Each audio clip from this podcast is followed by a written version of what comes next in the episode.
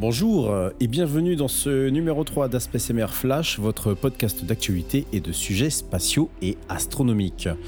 Au menu de cette semaine, on a découvert de bien vilaines choses avec les sursauts gamma, on parlera du dernier test d'Ariane 6 et on vous dit tout sur le nommage du bestiaire cosmique. Un programme riche et profond comme l'univers qui nous entoure pour une petite heure de podcast. Aspect Flash, c'est maintenant.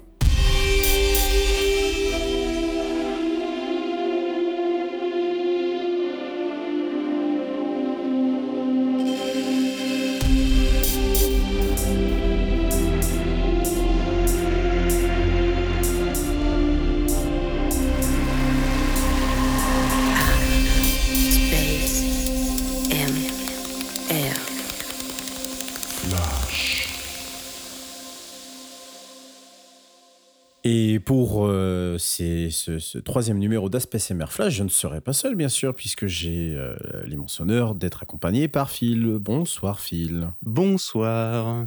Comment vas-tu? Eh bien, écoute, euh, un peu fatigué. les, là, l'automne et la luminosité changeant, bah, c'est très joli pour regarder les étoiles. Mais pou, petite fatigue.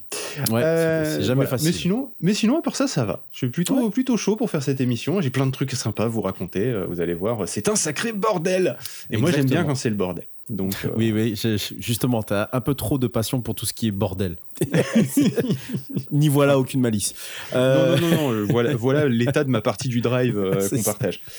ah, voilà, c'est ça. Le zbeul, comme, comme, dirait l'autre. on a, hum, juste avant de commencer, on en parlera un peu en fin d'émission. vous n'avez rien manqué puisqu'il n'y a pas de live. Il n'y a plus de live pour les aspects CMR Flash. On trouvait tout simplement que ça n'avait pas vraiment de plus-value. Donc, on s'est transformé gentiment, mais sûrement en podcast euh, seul, ce qui nous permet d'enregistrer dans des conditions bien plus optimales, euh, toi comme moi, puisque euh, on est quand même bien plus deux épisodes qu'on faisait d'Aspect Summer Flash où le son était pas ouf, et pour, un, pour un label qui s'appelle Ascend des mers, ça faisait un peu mal. C'est clair. Donc, là, attendez-vous à avoir quelques petites, petites surprises audio, puisque voilà, je, vais pouvoir, je, je, vais pouvoir monter tout ça assez tranquillement, et même si, bon, a priori, nous enregistrons le vendredi 24 novembre 2023, et euh, que a priori ça sera euh, disponible le samedi 25, c'est-à-dire demain, si tout va bien. Donc euh, ça laisse très peu de très peu de temps, mais bon, ça va pas être hyper hyper. Puis je reviens à mes premiers amours de monteur. moi j'aimais bien moi monter des podcasts, puis j'en monte plus aujourd'hui, donc voilà, ça, je sonorise maintenant. Ça ça, ça me manque. Et c'est pas la même chose effectivement. On est d'accord. Bon, on y va, Phil? Eh ben on y va, c'est eh parti. Ben, allez, hop, Petite interlude et premier et premier sujet.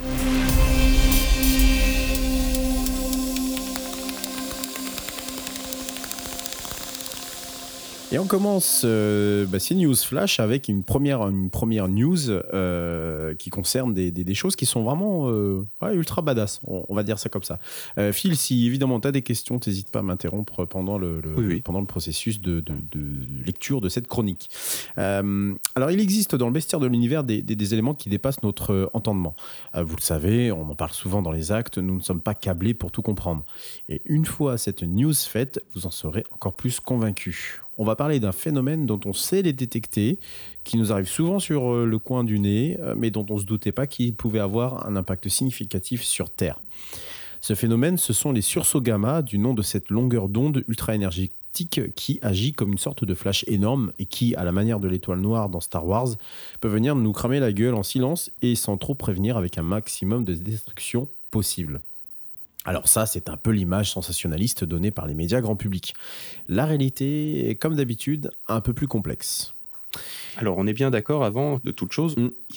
les, euh, les rayons gamma dont tu parles, on est d'accord, ce ne sont pas les vents solaires. C'est deux ah choses qui n'ont rien à voir. Ce sont deux choses différentes. Hein, Parce que souvent, on parle des vents solaires qui peuvent éventuellement perturber les communications, les choses comme ça. Mais voilà, le, les vents solaires, effectivement, c'est plutôt ionisé, c'est plutôt du plasma. alors que les rayons gamma, c'est littéralement un rayon d'énergie de, lumière, en fait, hein, parce que c'est un ah bah rayonnement électromagnétique. Bien sûr, oui, c'est un, c'est un rayon d'énergie pure, mais qui transporte pas. Alors, on, va, on va voir ça un peu au fur et à mesure de, de la news, tu vas voir, mais effectivement, euh, ça transporte pas que, euh, que des rayons gamma, mais principalement, le, ça, ça, ça va jusqu'à cette longueur d'onde-là. Il n'y a pas grand-chose d'autre au-dessus. Je suis pas sûr qu'il y ait grand-chose d'autre après les rayons gamma, parce que c'est déjà bien... Ah si, hein, je crois non, que... Non, c'est bien énergétique. Ouais, c'est déjà euh, bien, c'est bien énervé hein, comme truc. Hein. Mais vous allez voir... Mm. vous allez voir, vous, auditeurs, auditeuristes, pardon, et toi, Phil, à quel point ça peut être énervé. Essayez d'imaginer ce que vous faisiez le, le 9 octobre 2022. De, toi, Phil, qu'est-ce que tu faisais le 9 octobre 2022 euh, je sais pas, aucune idée parce que c'était il y a plus d'un an maintenant, donc euh, c'est mort. Et eh bah, Déjà, je sais pas ce que j'ai mangé ce matin. ouais, euh. bon, bah voilà, bah, écoute, moi non plus. bon, c'était un dimanche, pour être exact. Hein. Donc, certainement que bon nombre d'entre nous profitaient de, du repos dominical. Et eh bien, à 15h21, heure de Paris, ces rayons de type gamma vieux d'1,9 milliard d'années sont venus nous frapper. D'ailleurs, petite note à ce sujet, la source d'émission de ces ondes situées dans la constellation du Sagittaire serait à 2,4 milliards d'années-lumière, simplement à cause de l'expansion de l'univers depuis, ben, ben, ben, depuis, depuis l'époque où sont parties ces ondes, tout simplement. Et oui, parce qu'ils sont partis il y a 2 milliards, à peu près 2 milliards d'années, mais que depuis 2 milliards d'années, on a un peu évolué, et puis il y a eu un peu d'expansion de l'univers en 2 milliards d'années. Voilà, donc du coup, ben, on est plus tout à fait à la même, à la même distance. Voilà. Euh, donc ces ondes sont venues frapper la Terre sans même passer un coup de fil. On savait l'univers légèrement hostile, mais là, on en a une sacrée euh, démonstration. Remarquez, un coup de fil aurait pris le même temps qu'ont mis ces rayons à nous atteindre. C'est ça. voilà.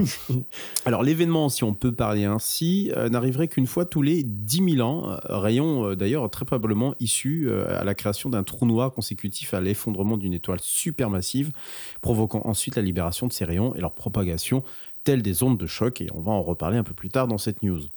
On lui a même donné un, petit nom à ce paix euh, intergalactique, GRB donc pour euh, gamma. Euh, alors j'ai plus le plus le nom exact, hein, mais GRB c'est un nom de catalogue. Bah tiens d'ailleurs tu vas nous en parler tout à l'heure des, des, des, catalogues. Oui, je vais parler des catalogues tout à l'heure. Voilà donc tu, tu ça, va être donc je crois que GRB c'est explosion bah c'est explosion de rayons gamma ou gamma, gamma ray burst. Euh, oui, c'est ça, Gamma Ray Burst. Voilà, GRB. Euh, donc, GRB 2209A, ou, attention, accroche-toi bien, Brightest of All Time, le boat. Oui, comme le GOAT Et on l'a appelé le. On l'a appelé le, le, le boat, voilà. ah, sacré Hubert, toujours le mot pour rire. Alors, si on rentre dans les détails techniques, on nous indique que l'énergie contenue dans ces rayons est de l'ordre du Tera. Alors, Tera, mais Tera électron volt, pour être précis. Alors, c'est là que je vais prendre ma voix de fil pour vous expliquer ce qu'est euh, l'électron volt. Tu es bien allongé sur ta colline? Bien. Alors, regardons cet atome là-bas. Et cet électron qui se balade, tel un feu follet. Comme tu le vois, il est tout excité. Et surtout, garde les yeux fermés pour imaginer à quelle énergie cinétique il est capable de voler. Voilà, tu peux réouvrir les yeux ta méditation est terminée. C'était rapide comme méditation, mais c'était une très bonne imitation. Pardon, à force de monter les podcasts de la galaxie. oui, oui, non, non, mais j'ai quelques légères. Tu vas pouvoir prendre la suite. c'est ça, rémanescence, pardon, Phil. Ah, j'ai pas ton talent. Alors, l'électron-volt, hein, je m'excuse d'avance, hein, c'est de la physique. En fait, c'est juste la mesure, je vais dire juste, mais non, c'est la mesure de l'énergie cinétique acquise par un électron. Mais on n'ira pas plus loin parce que c'est pas vraiment le, le, le but de cette émission. Et donc, ce jour du 9 octobre 2022, c'est pas moins de 18 Tera volt record absolu, bien plus puissant que ce, que, que, que produit. Imaginez bien le LHC, le grand collisionneur de Hadron au CERN, hein, voilà, qui, lui ne va pas à plus de 14 TeV. Voilà. Oui, mais après, c'est quand même un truc de, de, de, de petits gags, le truc du, du CERN, hein, quand même, par rapport à ce que l'univers est ah capable de bah, faire. on est bien d'accord, mais bon, on est sur Terre quand même. Hein. C'est ça. Donc, qui ont été mesurés en provenance directe, depuis cette explosion qui date des premiers âges de la Terre, hein, puisque bah, il y a 2 milliards d'années, bon, la Terre, c'était pas tout à fait le même tambouille qu'aujourd'hui. Et, très loin devant d'autres types d'émissions gamma, en fait, comme GRB 190 110 110 4C, détecté en janvier 2019 et issu d'une explosion partie à la naissance de la Terre il y a 4,5 milliards d'années, excusez du peu, et qui a atteint la planète avec un petit 1 Tera électronvolt, ou encore GRB 190 829A, détecté en août 2019 avec 3,3 TeV et une distance plus raisonnable, si j'ose dire, d'un milliard euh, d'années-lumière tout de même. Autant dire que là, avec ce sursaut, on a touché le gros lot intergalactique. Alors si on pouvait rajouter une donnée tout aussi affolante, c'est la durée d'impact. 800, j'allais dire euh, un, gros mot, mais 800 secondes à se faire désinguer notre face, suffisant pour affoler des détecteurs de foudre en Inde pas en Indre-et-Loire, en Inde, hein, et que des instruments en Allemagne captent des signes que la ionosphère terrestre a été perturbée pendant plusieurs heures, plusieurs heures pardon, 10 pour être exact. D'ailleurs, le nombre d'instruments au-dessus de nos têtes à capter l'événement a été incroyablement élevé. Il y a eu déjà le, le Fermi, le Fermi Gamma Ray Space Telescope de la NASA, qui a été le premier à détecter ce flux et qui a du coup été littéralement saturé. Il y a l'intégrale, l'International Gamma Ray Astrophysics Laboratory de l'ESA, de l'ESA, à chaque fois je dis l'ESA, c'est complètement ridicule. le NICER, le Neutron Star Interior Composition Explorer de la NASA et l'IXPE, l'Imaging X-Ray Polarimetry Explorer, toujours de la NASA, rien que ça. Ah, c'est tous des petits satellites qui tournent autour de nous, hein, c'est voilà. Alors, outre ces satellites, il y en a un autre, un cinquième, euh, qui a eu aussi du poids, c'est le CSES, e satellite sino-italien, conçu pour étudier les liens existants entre les phénomènes terrestres et les perturbations dans la ionosphère. Alors ce satellite en particulier est équipé euh, de capteurs capables de mesurer les variations du champ électromagnétique terrestre. Lorsque le sursaut gamma a frappé la Terre ce 9 octobre 2022, le satellite a enregistré des variations significatives du champ électrique dans la haute ionosphère, mais également des changements dans la partie basse. Le petit hic qui fait dire à tous les scientifiques que l'on est euh, face à quelque chose d'exceptionnel, c'est que ces variations du champ électrique sont exceptionnelles de par leur ampleur et leur nature, car habituellement, ces perturbations dans la ionosphère peuvent être causées par des phénomènes provenant bah, du Soleil, comme des éruptions solaires ou des éjections de masse coronale, hein, qu'on connaît bien, euh, surtout en ce moment, où le Soleil commence à entrer dans son maximum d'activité au sein même de son cycle de 11 ans, alternant activité intense et activité calme. Le fait que ces variations aient été provoquées par un sursaut gamma est quelque chose qui n'avait jamais été mesuré auparavant.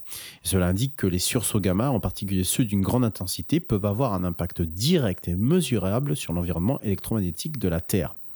Mais justement, euh, cet environnement, on va s'arrêter quelques secondes et, et plus particulièrement sur cette ionosphère. Alors la ionosphère, c'est une couche de l'atmosphère externe pour le coup, s'étendant de 50 à jusqu'à 950 km d'altitude, séparée par une sorte de ligne imaginaire à 350 km qui sépare la basse ionosphère de la haute ionosphère. Alors bon, évidemment, on est sur des, couches externes de l'atmosphère terrestre. Hein.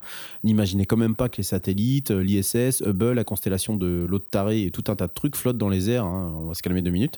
C'est de l'ordre du ténu, hein. surtout visible par le fait que les gaz y sont chargés électriquement et qu'on les appelle plasma. La ionosphère permet aussi la propagation de signaux radio lointains, de radio à la portée mondiale que l'on peut entendre sur une bande euh, sur une bande d'ondes que l'on surnomme courte, euh, aux côtés des bandes longues, moyennes, et bien sûr de toutes les autres que vous connaissez habituellement, la FM, ceux qui transportent la TV, les téléphones portables, etc. etc. Mais cette couche-là en particulier, cette couche-là en particulier, c'est tout ce qui est ondes radio euh, qui transporte la radio. donc les, les, grandes ondes, alors moins les grandes ondes, mais les grandes ondes, des ondes moyennes, mais surtout les ondes courtes et qui permettent à des radios en fait d'aller d'aller un peu plus haut pour euh, reprendre l'expression d'une chanteuse célèbre. Oh non. Et si, tu pourras pas échapper. Calme-toi, Tina. la ionosphère, c'est aussi un peu notre bouclier contre les rayonnements solaires et cosmiques nocifs qui attaquent la Terre à chaque seconde sans, sans, que nous, euh, humains, nous nous rendions compte de quoi que ce soit. Alors, c'est pas tout, hein, puisque la couche d'ozone a aussi figurez-vous, enregistré son lot de perturbations, les molécules d'ozone euh, ayant été temporairement détruites pendant les 10 heures qu'a duré ce flux, laissant passer des rayonnements nocifs à tout ce qui vit et bouge à la surface de, de, la planète. Et sans vouloir être catastrophiste, un sursaut gamma moins lointain que celui que l'on vient de connaître, et c'est la destruction de tout ou une, de tout ou, ou d'une partie ou de toute la couche qui pourrait en être la conséquence la plus néfaste. Concrètement, une telle explosion dans notre galaxie même, dans la Voie lactée, et on y passe tous. Hein. Il n'y a plus de, couche d'ozone, les molécules sont détruites, et bon courage pour reconstruire euh, la couche d'ozone, parce que la couche d'ozone, c'est quand même une réaction euh, chimique euh, qui, permet cette couche. Euh, si évidemment vous lui soufflez dans les bronches, bah, la couche d'ozone, il n'y en a plus, tout simplement. Des travaux de recherche spéculeraient même sur l'idée que certaines crises biologiques que la Terre ait connues dans le passé seraient directement liées de près ou de loin à ces sursauts d'un autre temps. Mais le plus surprenant est peut-être ailleurs, sur les causes mêmes de ce qui a provoqué cette rafale des âges anciens. L'explosion à l'origine de la tempête cosmique serait due à une étoile 30 à 20 à 30 fois plus massive que le Soleil. Vous imaginez un peu la taille du bestiau, j'allais dire, euh, on s'en doute. Parce que même si le Soleil là, explose là tout de suite maintenant, euh, on reçoit pas autant. Hein. On n'en reçoit pas autant. Dans, voilà, c'est juste pour vous donner le. Donc le machin, il a 2 milliards, hein, voilà, euh, et il arrive quand même à nous atteindre, voilà. Donc ça vous, voilà, c'est juste pour que vous imaginez. Bon, a priori, sur ce tu type... disais tout à l'heure, c'est pas un truc qu'on peut prévoir, vu que non. Bah, quand ça nous arrive sur la gueule, bah, ça, nous arrive, sur la gueule et basta. Mais attention, parce que là, il y a une euh, autre condition qui fait que ça nous est arrivé dessus. Bon, a priori, sur ce type d'étoile, on doit s'attendre à la naissance d'une supernova qui a de fortes chances de se transformer en trou noir. C'est un peu ce que je vous disais au tout, départ. Sauf que là, bah, il bah, y a rien, en fait que Chihuahua, à part ce sursaut, qui pourrait être en fait en réalité tout simplement le jet produit par le trou noir. Euh, vous savez, euh, on les voit souvent en vue d'artistes, euh, les trous noirs avec des jets traversant de part et d'autre le monstre cosmique. Et eh ben c'est ce jet qui nous aurait directement, alors c'est les réminiscences de ce jet qui nous aurait frappé à la manière en fait d'un tuyau d'arrosage et cette fameuse condition, Phil, on aurait été pile dans l'axe. Ah, c'est ça. c'est la faute à pas de chance. Voilà. C'est tellement, c'est tellement concentré que en plus c'est vraiment, vraiment, vraiment pas de chance ah qu'on soit pile dans l'axe. Bah, oui, c'est pas de chance du tout. Puis quand on réfléchit à tous les éléments en mouvement, euh, en plus il faut qu'on soit pile dans l'axe au bon moment. C'est ça. C'est, je n'irai pas jusque-là, mais c'est presque comme si ça avait été calculé. Ah non, mais même calculé, ça aurait été ah chaud de le faire. quand même, quoi. À 2 milliards d'années de, distance, ouais, c'est, chaud. Enfin, de, 2 milliards d'années-lumière de distance, ouais, c'est chaud. Alors, je, je, parle de sursaut gamma depuis un moment, mais en réalité, nous avons une quinzaine d'autres longueurs d'onde dans le spectre radio, mais aussi optique, et évidemment, les gammas les plus énergétiques Hein, ce, ce qu'on appelle d'ailleurs la rémanence du sursaut. Les autres ondes d'ailleurs continuent à nous bombarder de manière moins intense hein, à l'heure où on vous parle, mais elles continueront euh, pendant euh, quelques temps en fait, euh, le temps que le, flux s'atténue. Bon voilà ce qu'on pourrait, ce qu'on pouvait dire sur cet événement cosmique absolument extraordinaire, hein, prouvant encore une fois que nous faisons partie d'un tout et que tout a une conséquence, même sur la planète bleue qui nous semble perdue au milieu de l'immensité de l'univers, sans doute bien protégée sur ce bras extérieur d'une galaxie banale mais qui pourrait cacher en fait en son sein des étoiles prêtes à mourir et qui nous enlèveraient ces éléments si fins comme la couche d'ozone en quelques secondes seulement.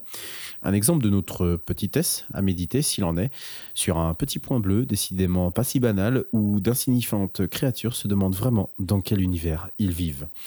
Transition, euh, mon cher Phil, ou si tu as d'autres questions eh avant ben, euh, Transition. Je voulais juste rajouter, euh, avant la transition, je voulais juste rajouter un truc. Pour ceux qui savent pas trop où ça se situe, les rayons gamma, les rayons X, tout ça, dans le spectre, je voudrais juste faire un petit rappel des longueurs d'onde. Ah, donc en fait, au-dessus de la lumière, au-dessus de la lumière visible, on a donc les ultraviolets. En dessous, on a les infrarouges, hein, et, au-dessus des ultraviolets, donc il y a les rayons X, ceux avec lesquels on fait des radios, des poumons, des trucs comme ça. et au-dessus des rayons X, en termes d'énergie et en termes de, donc du coup de, de longueur d'onde petite, et donc de fréquence haute, donc du coup au-dessus en termes de fréquence. Euh, là, il va y avoir les rayons gamma. Donc les rayons gamma, c'est vraiment la partie la plus haute du spectre électromagnétique.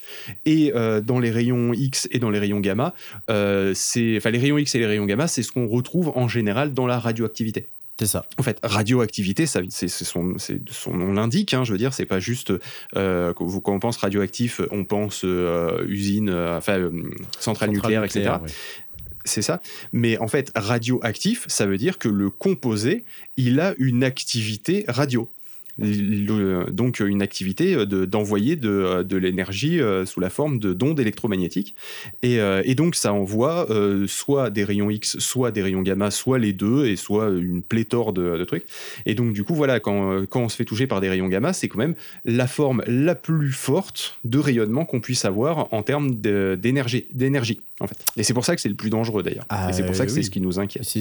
mais encore une fois, tout, tout ça, c'est de la lumière au final. C'est de la lumière, mais c'est de la lumière fortement, euh, euh, alors pas lumineuse pour le coup, puisque vous ne voyez pas les rayons gamma, mais, mais énergétique. Euh, mais énergétique, effectivement. alors juste pour information, alors pas d'inquiétude particulière. De toute façon, si ça nous arrive, euh, vous ne serez pas prévenu. Ça, c'est la première chose. On ne sera pas prévenu. On ne se met pas à côté. On ah bah, n'aura pas le temps de l'être. Pas vraiment, ouais, voilà, c'est ça.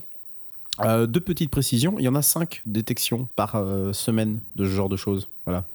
c'est pas rassurant parce que ça veut dire que c'est quand même relativement répandu comme, comme truc. Oui, un peu. Oui, j'étais aussi très étonné quand j'ai préparé la Mais c'est rassurant aussi d'un autre côté parce qu'on se dit que bon, bah ok, il y en a plein, mais euh, jusqu'à présent, il n'y en a aucune qui nous a détruite. Donc ça veut dire qu'il y a quand même une certaine forme de résilience de notre atmosphère, de tout ça. Ah oui, pour la couche d'ozone, oui, si on en a 5, voilà. si on en a 5 par semaine, c'est aussi bien. On peut imaginer qu'il y en a 5 par semaine depuis des milliards d'années euh, et que bah, du coup, euh, bah, c'est si on est toujours là et qu'on n'a pas reçu de rayonnement euh, qui a détruit la planète entre temps, euh, bah, c'est qu'a priori c'est un, un, événement qui sera extrêmement rare et qui ne devrait pas tomber dans, le, dans notre vie. Mais bon, effectivement, on n'est pas à l'abri de, de, ça, mais euh, on n'est pas à l'abri. de chance de gagner au loto. Et, et, surtout, oui, parce que comme je le disais, c'est une fois tous les 10 000 ans, ça, et, et encore, et encore, ça, ce sont que des calculs statistiques. Euh, depuis qu'on commence à observer ces, rayonnements gamma, euh, c'est-à-dire depuis 1960. Euh, j'ai juste oublié de vous mentionner une, pourtant très grosse contribution à, toutes les recherches qui sont menées autour de cet événement, puisqu'il y a un foisonnement de la part des astronomes justement pour essayer de, trouver le, moindre des indices qui pourraient nous indiquer sur la nature du corps céleste qui nous a envoyé ça lorsqu'elle a explosé. Euh, ce sont des chercheurs du LASSO, euh, le Large Height Altitude Air Shower Observatory. C'est une installation chinoise à la, base, euh, qui a fait d'ailleurs, j'ai lu le papier ce, soir, un, papier somme toute assez intéressant qui bon déjà a graduellement baissé le niveau de la charge contenue dans de l'énergie contenue dans les rayons gamma qui ne serait que de j'ai bien dit que de 13 euh, Tera électronvolts au lieu de 18. Bah, ça, va, ça va. C'est un peu moins que le 18 qui était prévu, en fait, lorsque l'explosion a été observée pour la première fois et lorsque tous les instruments se, se, les sont ramassés dans la, dans, dans, la figure. Ben, ça, ça, reste quand même une énergie euh, considérable. Quoi. Euh, sachant que la plupart des GRB qu'on a, nous, c'est-à-dire les 5 par semaine à peu près qu'on a par. Enfin, les, les 5 qui sont détectés, c'est en général de l'ordre du 0,5 TeV quand même. Hein. 0,5 Tera. Euh, donc, c'est-à-dire, c'est du 500 gigo, euh, gigo. gigawatts. du 500 gigas, quoi. C'est, on remet aussi à, sa place, quoi. Euh, et c'est surtout la première fois qu'on a observé vraiment un, un, GRB qui était à plus de 10, 10 TeV. TeV. Donc, je vous laisserai lire euh, cette étude-là si ça vous intéresse. Tous les liens seront en description de euh, ce post. Et on suivra bien sûr avec attention si on découvre autre chose parce qu'il y a vraiment plein de papiers dans tous les sens. Là, euh, je tire la plupart de mes informations dans le papier de Nature. donc, il y a eu aussi l'assaut donc en Chine. il y a eu aussi un papier, je crois, en Europe. Il y a eu aussi une petite, note du côté de, de, l'ESA avec le, le, satellite dont je vous ai parlé tout à l'heure, l'intégrale, le International Gamma Ray Astrophysics Laboratory ça tombe bien, il y avait Gamma Ray dedans. Euh, et juste pour terminer, l'assaut, euh, ce que je vous, dont je vous parlais tout à l'heure, en Chine, euh, dans la province autonome tibétaine d'ailleurs. tiens, c'est marrant, ouais, mm. j'avais pas vu ça comme ça, mais oui, c'était dans la province. Et donc, c'est un observatoire qui est dédié aux rayons gamma et au, tout simplement aux rayons cosmiques, en fait. voilà. Et il y a plein de choses, je pense, à, apprendre là-dessus. Et en tout cas, c'est toujours, c'est toujours sympathique de, de, pouvoir, de pouvoir aussi lire des, des papiers qui ne soient pas européen ou américain, euh, mais qui est aussi d'autres d'autres visions. c'est vrai que ça change, ça change un peu. Ça a toujours un peu l'impression de diaboliser les Chinois, mais en, vrai, ils ont une grosse, ils commencent à avoir des, grosses contributions dans le domaine de l'astronomie. Et euh, voilà, sans, sans, sans arrière-pensée, ça fait vraiment, enfin, ça fait plutôt plaisir de, de, se dire qu'ils euh, ne s'occupent pas que de lancer des fusées et de les pas de, de pas les ramasser après. Voilà, allez. Euh, juste, attends, j'ai encore un dernier. Non, j'ai encore un dernier truc. parce que toi, tu parles, parce que mon, travail, c'est de simplifier la compréhension. Donc, euh, du coup, euh, les électronvolts, moi, ça me parlait pas trop. Ouais. D'accord. donc des téra électronvolts, ça me parle ah, pas plus. un peu. Enfin, je veux dire. Oui. Mais en termes de d'arriver à comprendre le, le truc, en fait, il faut savoir que des, électronvolts, euh, c'est exactement la même chose que des joules. Alors, pour ceux qui se rappellent pas de leur, euh, leur, euh, de leur cours de, de Je suis pas sûr que ça les aide, en fait. ça les aide pas. Par contre, par contre, vous avez tous eu une batterie externe, un truc comme ça. Vous avez eu des, des trucs en water ou en ou des, bah. batteries avec un certain nombre de water. Bah, c'est pareil, c'est la même, c'est juste des unités différentes, mais ça représente la même chose. C'est une quantité d'énergie. Et donc du coup, un water, euh, ça correspond à 2,2 euh, euh, 10 puissance 22 électronvolts. D'accord? Donc, quand on est sur des téra-électronvolts, on n'est quand même pas sur des, trucs qui, sont, qui, qui, vont nous faire cuire une casserole d'eau qu'on va mettre dehors. Hein. On en est très très très très très loin je veux dire, quand même, hein, dans, le, dans le truc. Mais c'est une quantité qui est détectable, qui, qui a la possibilité d'être beaucoup plus grande, hein, évidemment. Euh, mais, euh, mais voilà, c'est pas, pas une quantité qui va, qui, va être immédiatement dangereuse. Hein. On est quand même sur des, sur des trucs où euh, une pile 9 volts a plus d'énergie que ce qu'on a reçu. Euh, C'était juste histoire de. Ouais, alors euh, je, je, crois que. Alors sur un endroit précis, je parle, hein, pas en quantité qu'on a reçu pendant le truc. Euh. Ouais, mais justement, je, je cherchais parce que j'ai vu cet après-midi un, truc passer par rapport aux au centrales nucléaires, juste pour vous donner une. Vous donner une, une, une, quantification, une. Enfin, comment on appelle ça plutôt une euh, une idée de l'ordre de grandeur. Ouais, une égalité entre euh, par rapport à une centrale nucléaire, mais je crois que c'est euh, un MEV, une centrale nucléaire, je sais plus, ça doit être un truc comme ça. C'est des mégawatts les centrales, les centrales nucléaires, donc du coup. non, non, mais j'avais trouvé une notion d'équivalence. Voilà, équivalence, c'est ça que je cherchais. Je, cherchais justement une, notion d'équivalence avec juste pour montrer à quel point c'est bon. Voilà, faut, on on s'est quand même pris euh, un, petit truc dans le dans, dans, dans, dans la tronche. Ah bah c'est surtout le problème. Le problème c'est quand ça dure. Bah voilà, ça, là ça a duré quand même. Ça a duré quand même euh, quelques minutes, mine de rien, 7 minutes. Mm. Hein, euh, je, l'ai dit tout à l'heure, 7 minutes.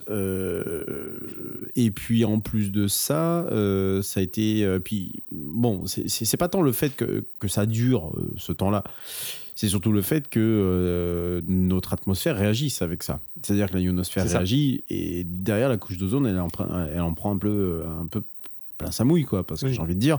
Oui, non, mais. Euh, ça, c'est comme si c'était un vent qui soufflait littéralement, le, enfin, qui, qui, grillait littéralement la, couche d'ozone. Alors, déjà pas en super C'est là le plus grand danger, en fait. Le danger, c'est pas que nous, on se fasse cramer par les, par les rayonnements, parce qu'ils ils sont pas si énergétiques que ça pour pouvoir cramer un être humain. Mm. Euh, par contre, le vrai danger, c'est l'atmosphère qui nous protège et euh, avant toute chose, quoi. Mais on pourrait imaginer tout à fait se prendre un rayon gamma qui crame toute la surface. Hein. C'est pas tout à fait inimaginable. Hein. C'est juste que on n'en a jamais détecté parce que sinon ben, on serait plus là. Euh, et euh, déjà, il faut des sacrées étoiles pour faire le rayonnement qu'on s'est pris dans la gueule. Mm. Euh, et il faudrait qu'elles soient proches. et il faudrait qu'il y ait tellement de trucs que, c'est c'est globalement impossible. Bah, pour être pulvérisé, globalement, j'avais lu ça, mais il faudrait que je retrouve mes sources pour être pulvérisé, hein. mais sur place, hein. c'est-à-dire il n'y a plus rien, tout saute. Mais vraiment, la Terre n'existe plus, il n'y a plus rien. Ça serait à moins de 200 années-lumière ce qui est extrêmement proche, mmh. effectivement, 200 années-lumière. Et là, je vous assure que ça, ça vous fait tout. Les pucerons, les chiens, le facteur pour reprendre l'exoconférence d'Alexandre Astier. c'est littéral. Alors, c'est pas des pains d'uranium que vous pressez, les, que vous cognez les uns contre les autres, mais littéralement, là, ça vous fait tout. Mais, mais on se dit pas au revoir. Voilà, on en est là, quoi. C'est ça. Et ah, on n'a même pas le temps de dire ouf. Hein. Je pense que ça serait peut-être même la solution. Euh, bref, euh, euh, allez, transition. Et du coup, c'est bon, transition.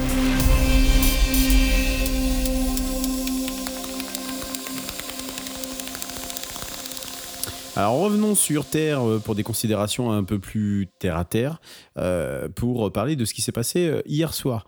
et je vais vous donner un, chiffre, 8, hein, minutes tout simplement.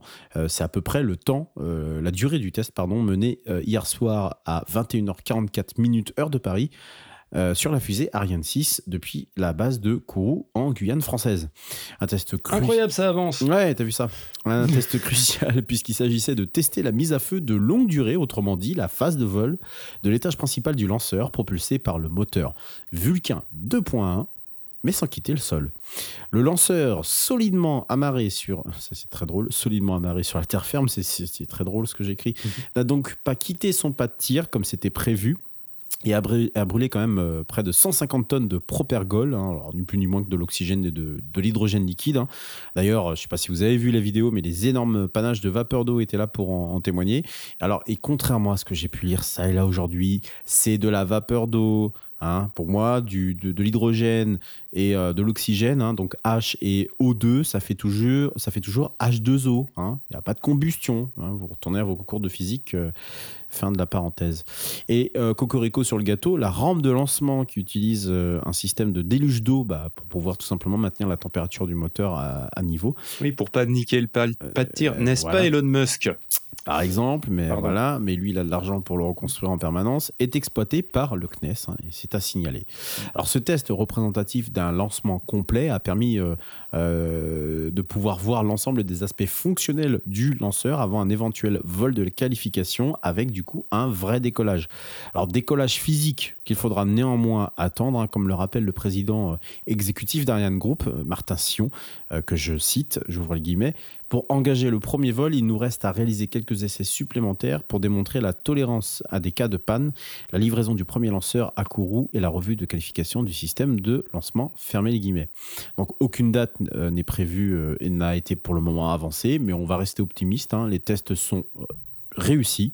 On arrive à la fin de ces tests-là et on compte sur toutes les forces vives de notre aérospatial européen pour que décolle, on l'espère, l'année prochaine, la sixième itération de la dynastie Ariane, euh, tout en sachant qu'il reste, euh, je crois, un dernier test en Allemagne à effectuer au niveau du premier étage euh, de mémoire. Je crois que j'ai vu ça vite fait en préparant la news tout à l'heure.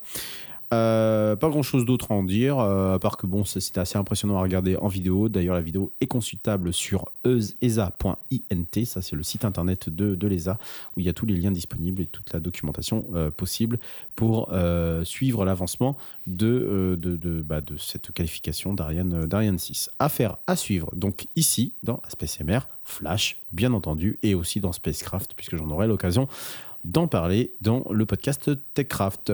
Voilà, c'était les deux news de cette semaine. Et maintenant, je vais me taire et passer la parole à euh, mon cher co-rélégionnaire. Je crois que c'est comme ça qu'on dit. Oui, c'est ça. Et eh ben voilà, sans bafouiller, Phil Good qui va, euh, bah, qui va nous, nous, nous, essayer de nous démystifier quelque chose qu'on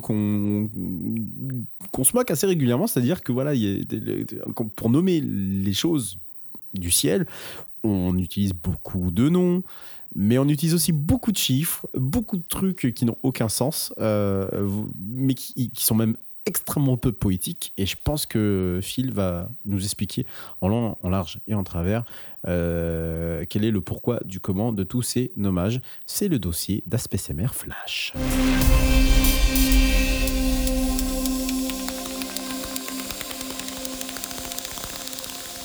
Bon alors comme vous en doutez, c'est pas nouveau que l'humanité regarde le ciel. Donc du coup, forcément, vous vous dites que bah, Saturne, Jupiter, tout ça, c'est les Grecs. Il y, a eu des, il y a eu des gens avant les Grecs. Il y a eu, je sais pas, au hasard, les Mésopotamiens, euh, voilà, tout ça, ils, ont regardé le ciel, ils ont, ils ont donné des noms à tout ça. Bah oui, oui, effectivement, ils ont donné des noms à tout ça. Euh, et d'ailleurs, ce truc qui est rigolo, c'est que euh, souvent, je dis que les Romains, ils ont copié un peu, copié-collé la mythologie des Grecs et qu'ils ont, donné, genre, à, Mars le, nom de Mars et que c'était Arès avant chez les Grecs, qui était aussi un dieu de la guerre. Bah, c'était aussi un dieu de la guerre chez les Sumériens et les Mésopotamiens euh, voilà, donc en fait, les planètes du système solaire, euh, faut savoir qu'elles ont eu, au fur et à mesure du temps et des civilisations, et là je parle encore que des civilisations entre guillemets occidentales, oui, euh, c'est-à-dire méditerranéennes hein, globalement. Voilà, parce que je pense qu'ailleurs dans le monde, ça devait être un peu différent. Exactement. Euh, même si je pense que Mars, honnêtement, vu que c'est rouge, il y a quand même de grandes chances qu'un peu partout, ça lui ait donné un nom euh, en rapport avec la guerre, tu vois. Euh, mais bon, c'est juste une, hypothèse. Il faudrait que je regarde un peu, ça serait rigolo. Bref, vous vous doutez que, forcément, eh bien, euh, le nommage, ne serait-ce que des planètes de notre système solaire, ça n'a pas toujours été euh, bah, quelque chose euh, de, global, on va dire, sur l'ensemble de la planète. tous les scientifiques étaient déjà pas en contact les uns avec les autres, donc chacun a un peu fait son truc dans son coin. et alors, vous allez me poser la question, mais pourquoi on s'est arrêté aux Romains? Du coup Pourquoi, je sais pas, ils n'ont pas des noms en anglais, par exemple, ou même des noms en français? Je veux dire, pourquoi pas euh, ben En fait, c'est tout con. Euh, c'est simplement parce que, euh, eh bien, lorsque on est arrivé au Moyen Âge, eh bien, c'est l'Église qui, qui était devenue un peu la référence en termes de, de connaissances et de transmission de la connaissance. Ça m'aurait pas étonné qu'ils n'étaient pas encore dans le coup, c'est Ouais, bah oui. Et, et que bah, dans l'Église, ça parlait latin ça parlait latin, et euh, comme ça parlait latin, bah, du coup, bah, c'est les noms euh, des dieux romains qui sont restés euh, pour les planètes, vu que le latin, les romains, vous savez, c'est relativement lié, hein, évidemment. et donc voilà pourquoi à l'heure actuelle on utilise les, on utilise donc les, dieux romains pour, pour les planètes. Et ça encore, c'est la version simple. Hein. Je vous ai fait la version courte parce que je suis passé rapidement sur les Sumériens et les Mésopotamiens parce qu'il y a beaucoup de choses intéressantes à dire et je pense qu'un jour je ferai peut-être un épisode spécialement là-dessus sur l'historique des noms parce que euh, c'est rigolo. Euh, la dernière fois, je vous ai dit une connerie. Je vous ai dit qu'on était sur Sol 3.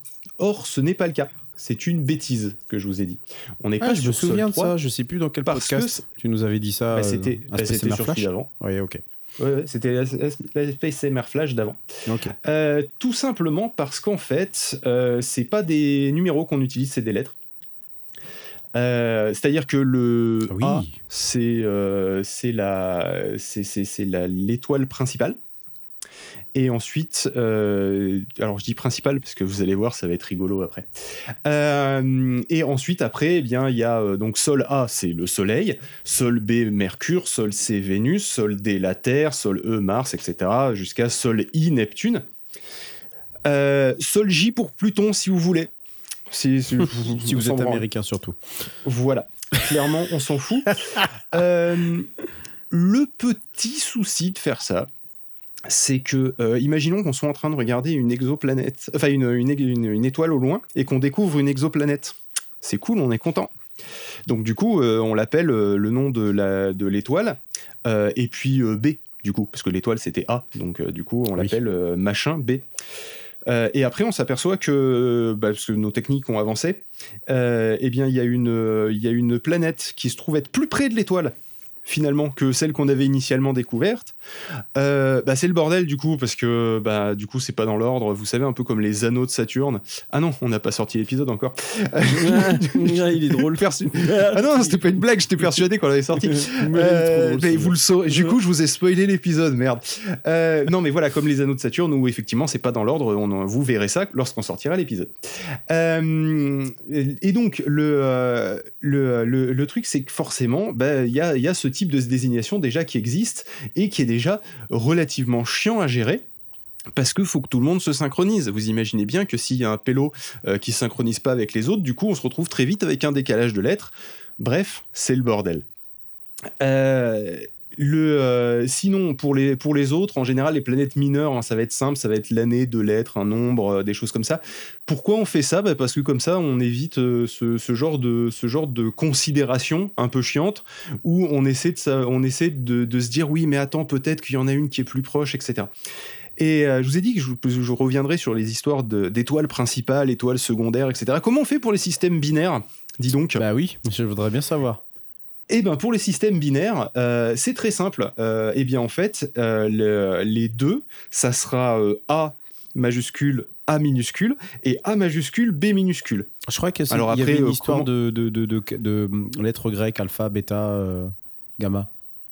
Alors, ça peut effectivement être utilisé en lettres grecques. J'ai le, le nom de l'étoile polaire, je crois que c'est Alpha Polaris, non euh, Quelque chose dans, dans, genre, non? Ah oui, non, non, ça, ça c'est autre chose, ça. Ça, je vais en parler après. Parce que quand je te dis que c'est un bordel, et en fait, je vous en parle principalement pour vous dire si vous comprenez rien, c'est normal, et je vais vous expliquer pourquoi. Euh, je vais revenir après, parce que quand je vais, je vais faire un spécial Betelgeuse, après, euh, on va rigoler. parce que Betelgeuse, elle est connue, connue par tout le monde, et comme je, je m'amuse à passer d'une prononciation à l'autre, il faut savoir que la prononciation, on s'est pas mis d'accord de suite dessus. Hmm. Hein, parce que les, Anglais, ils disent Beetlejuice, hein, littéralement. Ah bon? Ah bah oui, quand tu les entends parler, c'est Beetlejuice hein, qui dit. Comme le film. comme oui, oui, oui, oui. D'accord. ok. je sais plus où j'en étais du coup. Oui, euh, quand il y a euh, quand il y a des étoiles des étoiles doubles, du coup, bah, c'est euh, A A et A B. comment ils font pour savoir quelle est A A et quelle est AB Je je sais pas. Sûrement la taille de l'une par rapport à l'autre. Il y en a toujours une qui est un peu plus petite ou ils sont rarement exactement de la même taille. Par contre, par contre, le truc qui peut arriver, c'est que on a une étoile, on a un système binaire autour duquel tourne une troisième étoile. Comment on fait là? Ouais, ça devient compliqué. Et eh bah, là, ça devient compliqué. Et bah, du coup, euh, l'autre étoile, en fait, elle prend le nom de, le nom de B. Attends, il faut que je retrouve mon, truc parce que je vous jure que c'est un sacré bordel. Ah, même toi, t'es en euh, mode, euh, t'es perdu, quoi. Ah oui, oui, mais même, même, même pour moi, c'était, c'était le bordel. Voilà, c'est ça. Donc les désignations A, A et AB, et la troisième étoile reçoit la désignation B. Voilà. D'accord. Mais attention, parce que là, je vous ai, je vous ai bien, on a bien rigolé tout ça, mais il faut savoir que il y a une différence entre les majuscules et les minuscules, là aussi au niveau des étoiles. Parce que, donc, du coup, on a A majuscule, A minuscule tout attaché, hein, A majuscule, B minuscule, avec la troisième étoile qui tourne autour qui s'appelle B majuscule, du coup, vu que c'est une étoile. Et si maintenant on venait à avoir une planète autour de A majuscule, A minuscule ah, Commence pas. Eh ben, elle s'appellera A majuscule, A minuscule, B mais il faudrait qu'elle tourne pas autour de. T'as un exemple euh, euh, Non, j'ai pas d'exemple. Ah, j'ai pas d'exemple de ça. C'est juste que c'est prévu. Ah oui, d'accord, ok. Ils ont prévu le coup. c'est ça. Ils très forts. Euh, par contre, c'est pas respecté. non, fois. sans déconner. Notamment pour le système triple Alpha Centauri. où du coup on les appelle Alpha Centauri A, B et C, alors que normalement ça devrait être Alpha Centauri AA, AB et B. Là, par exemple, tu vois, ce cas, il existe. C'est pour ça que ce cas-là, il est. Mais si on trouvait des exoplanètes autour, eh ben, on est déjà euh, ceinture bretelle. Euh, c'est bon, on sait comment faire. Mais attendez, c'est pas fini parce que ça, ça encore, tout le monde s'est à peu près mis d'accord dessus. Hein, c'est, ça va. C'est, mais là, c'est euh, normalisé selon un catalogue et qui a été adopté par l'Union astronomique internationale incroyable. La seule pour une fois, la, la, seule organisation qui est, euh, qui est autorisée à, nommer, à nommer ah. tous les. Non, non, non, c'est plus. Ah c'est plus compliqué que ça, Redscape. Ah, mais pourtant c'est plus compliqué que ça. D'accord. Eh ben, Leur but, le, but de l'Union astronomique internationale, c'est de faire chier. Entre autres. Non, non, non, non, non, non. De dégager Pluton. Euh, ils l'ont fait, mais c'était pas leur but. Euh, le but, c'est de, de synchroniser le bordel. D'accord mhm. Mais pas que, parce que c'est aussi une, euh, une organisation qui, euh, qui va euh, notamment lutter contre la pollution lumineuse aussi, hein, mhm. et qui régulièrement relance l'alerte et fait un peu de lobbying concernant le arrêter de lancer des constellations, les gars, vous êtes lourds. Oh. Ça marche pas. Hein. ils, savent que ça marche pas, ce genre de. ouais, je sais, mais, ils tentent quand même. Écoute, euh, et franchement, euh, kudos à eux pour, euh, pour tenter. c'est clair. mais d'habitude, ce qui se passe avec l'Union astronomique internationale, c'est que on se retrouve dans le cas où tu sais, as deux normes qui sont en compétition et euh, personne se met d'accord sur laquelle. Et il y a un mec qui va se pointer, qui va faire Les gars, je vais régler votre problème. On va faire une nouvelle norme. Et là, tu te retrouves avec trois normes, du coup, qui euh, se tirent la bourre. Euh, et c'est régulièrement ce qui se passe avec l'Union astronomique internationale, parce que, ben, il y a des habitudes, si tu veux, de, de, nommage qui existent selon, ben, des, des, fois selon les pays, qui existent selon le type d'astre aussi, tu vois, par exemple, ou le type de phénomène. Par exemple, là, bon, heureusement, euh, pour le cas des, euh, des rayonnements gamma, je pense qu'il n'y a qu'un seul catalogue, mais euh, tu pourrais avoir plusieurs catalogues d'astéroïdes, par exemple. et bah, c'est très tendu pour euh, l'Union astronomique internationale de dire bah non on va prendre tel pays tu vois. Parce que si par imaginons qu'il y a un catalogue européen un catalogue euh, des, des États-Unis euh, s'ils choisissent le, catalogue européen les Européens vont enfin les, les Américains vont gueuler. S'ils choisissent le catalogue américain les Européens vont gueuler. Il faut qu'ils trouvent un truc partiel. Généralement ça finit par une troisième désignation. Voilà en gros en gros le problème de ce qui se passe c'est qu'en fait il y a aussi un côté politique. On en a déjà parlé dans le dernier épisode mais la politique et l'espace et eh ben malheureusement c'est lié et euh, les sensibilités de chacun doivent être caressées dans le sens du poil. Ou dans le sens de la queue de comète si vous préférez. On va parler de la plus vieille désignation. La plus vieille désignation, qui on va on va se concentrer sur les étoiles, on va laisser tomber les exoplanètes, les astéroïdes, etc. parce, que, déjà c'est un bordel. Les exoplanètes, juste pour préciser, les exoplanètes, il y en a beaucoup qui s'appellent par exemple Kepler. Bon, euh, il y en a quand même. Parce qu'elles ont été trouvées par bah, Kepler, par le par le ça joue par le, satellite, hein, pas l'astronome hein, bien sûr. Oui oui oui. oui, bah, il, non, était, il était, balèze mais c'est pas lui. Oui non non mais je préfère préciser. Donc il y en a quand mm. même énormément. Donc là on est sur un système de classement avec des, des chiffres euh, suivis euh, et des nombres du coup suivis d'une lettre en, suivant le même exemple que tu disais tout à l'heure avec Sol justement et donc voilà vous avez par exemple sur le système le système 11 Kepler 11 euh, qui est situé à, à, peu près 2000 années-lumière. Vous avez Kepler 11b, le A désigne l'étoile en place. Euh, d'ailleurs, une étoile de même catégorie que notre Soleil. 11c, 11d, 11e, 11f et 11g, puisque c'est la dernière qui a été, qui a été découverte. Voilà, c'est pour ça que du coup, il y a tant de Kepler qui, qui existent. Qui existe. Excuse-moi de t'avoir interrompu, je t'en prie, tu peux. Non, non, mais pas de souci. Donc, la désignation de Bayer, elle est pas con du tout, et c'est la plus vieille. En fait, c'est la plus vieille dont je vais vous parler. Hein. Il y en a forcément eu avant, mais c'est la plus vieille dont je vais vous parler. Euh, et elle date de 1572 euh, 1625. Hein. D'accord? Euh, Parce que c'est les dates de, de Johann Bayer qui les a créées. donc il a fait un atlas céleste et il s'est dit comment je vais pouvoir désigner les étoiles? Parce que bon, on a déjà les constellations, c'est cool. maintenant, bah, les étoiles de la constellation, bah, leur donner des noms, tu vois, ça va bien, mais on va pas leur donner des noms à toutes. Et puis euh, leur donner des noms, c'est long, c'est pas à traduire, c'est chiant. Ça fait clodo. Tu vois, enfin on va voilà. Et puis on va essayer de, du coup de leur de, d'un peu donner une espèce de, de, catalogue de désignation hein, globalement euh, qui, euh, qui soit plus simple à gérer. Donc il s'est dit, on va simplifier le truc. Par exemple, on va prendre la, la, la constellation et on va classer les étoiles de la plus brillante à la moins brillante. La plus brillante, eh bah, du coup, euh, elle s'appelle euh, Alpha. Et, euh, ensuite, eh bien, on, continue. C'est pas très compliqué, en fait. Hein. Pas vraiment. et, c'est vrai que c'est pas bête comme principe, à la limite. Parce que les constellations, elles sont déjà remarquées depuis très longtemps. Et donc, on a alpha, bêta, gamma, etc. C'est en grec, hein, évidemment. Euh, euh, et, par exemple, la constellation d'Orion, il y a euh, Alpha Ori, Beta Ori, Gamma Ori, etc. Voilà, c'est une bonne façon de le, représenter. Il y a une autre désignation qui, qui, arrive après, qui est un peu similaire, sauf que au lieu d'utiliser une lettre grecque, on utilise un nombre. Voilà. Pourquoi? Qu'est-ce que ça avance? Honnêtement, j'en ai aucune idée mais il y a un mec qui s'appelle Flamsteed, il a décidé euh, au cours du 19e siècle hein, qu'il ferait ça. Voilà. Euh, et donc, du coup, on se retrouve avec 61 euh, Signy. ah, oui, oui, oui, exact, oui, oui, tout à fait.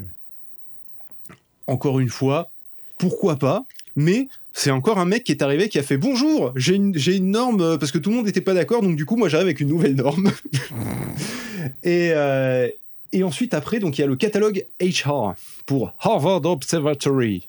Euh, donc, euh, du coup, l'observatoire d'Harvard, comme vous vous en doutez, il se trouve à Harvard. Ouais. C'était pas très compliqué. J'avais euh, Cambridge, mais ouais, ok, vas-y. Je sais pas pourquoi. Alors là, par contre, ils ont quand même mis une limite parce qu'ils se sont dit bon, on commence à être équipé. Hein, on est sur quelles années là, là Il a été publié en 1908.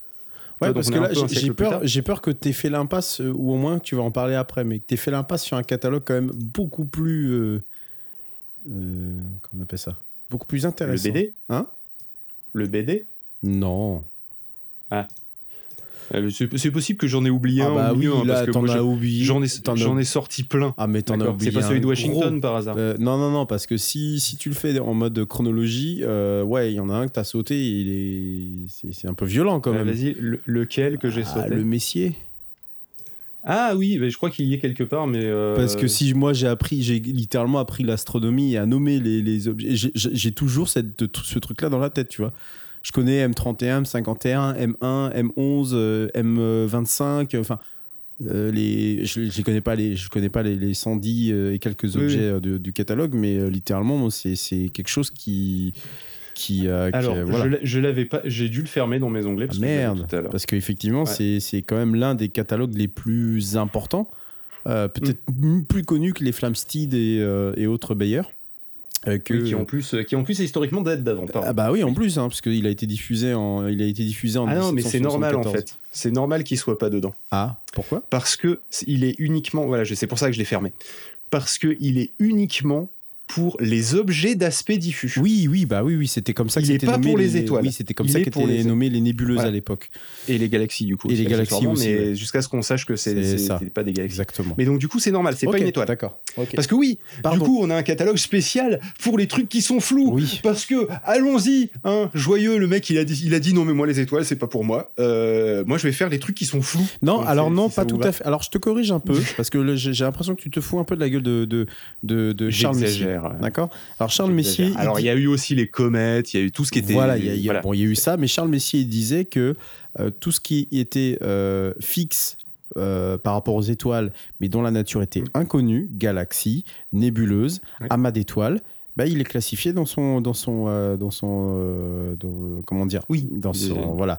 Euh, dans son catalogue partant du principe d'ailleurs qu'à cette époque-là lorsqu'il a commencé à classifier en commençant par la fameuse nébuleuse du crabe la fameuse nébuleuse Messier numéro 1 hein, puisque c'est la M1 hein, littéralement c'est sa première c'est son premier objet bah, il l'avait assimilé à la comète d'Halley voilà ah oui, oui, oui, du coup, c'était pas tout à fait la comète, mais c'était euh, la nébuleuse euh, du crabe. On en parlera un jour, euh, qui, est une supernova en fait, qui est la nébuleuse qui est un rémanent de la supernova SN 1054, puisque on a on a eu des premiers écrits en 1054 en Chine qui décrivaient a priori l'explosion de cette étoile en supernova.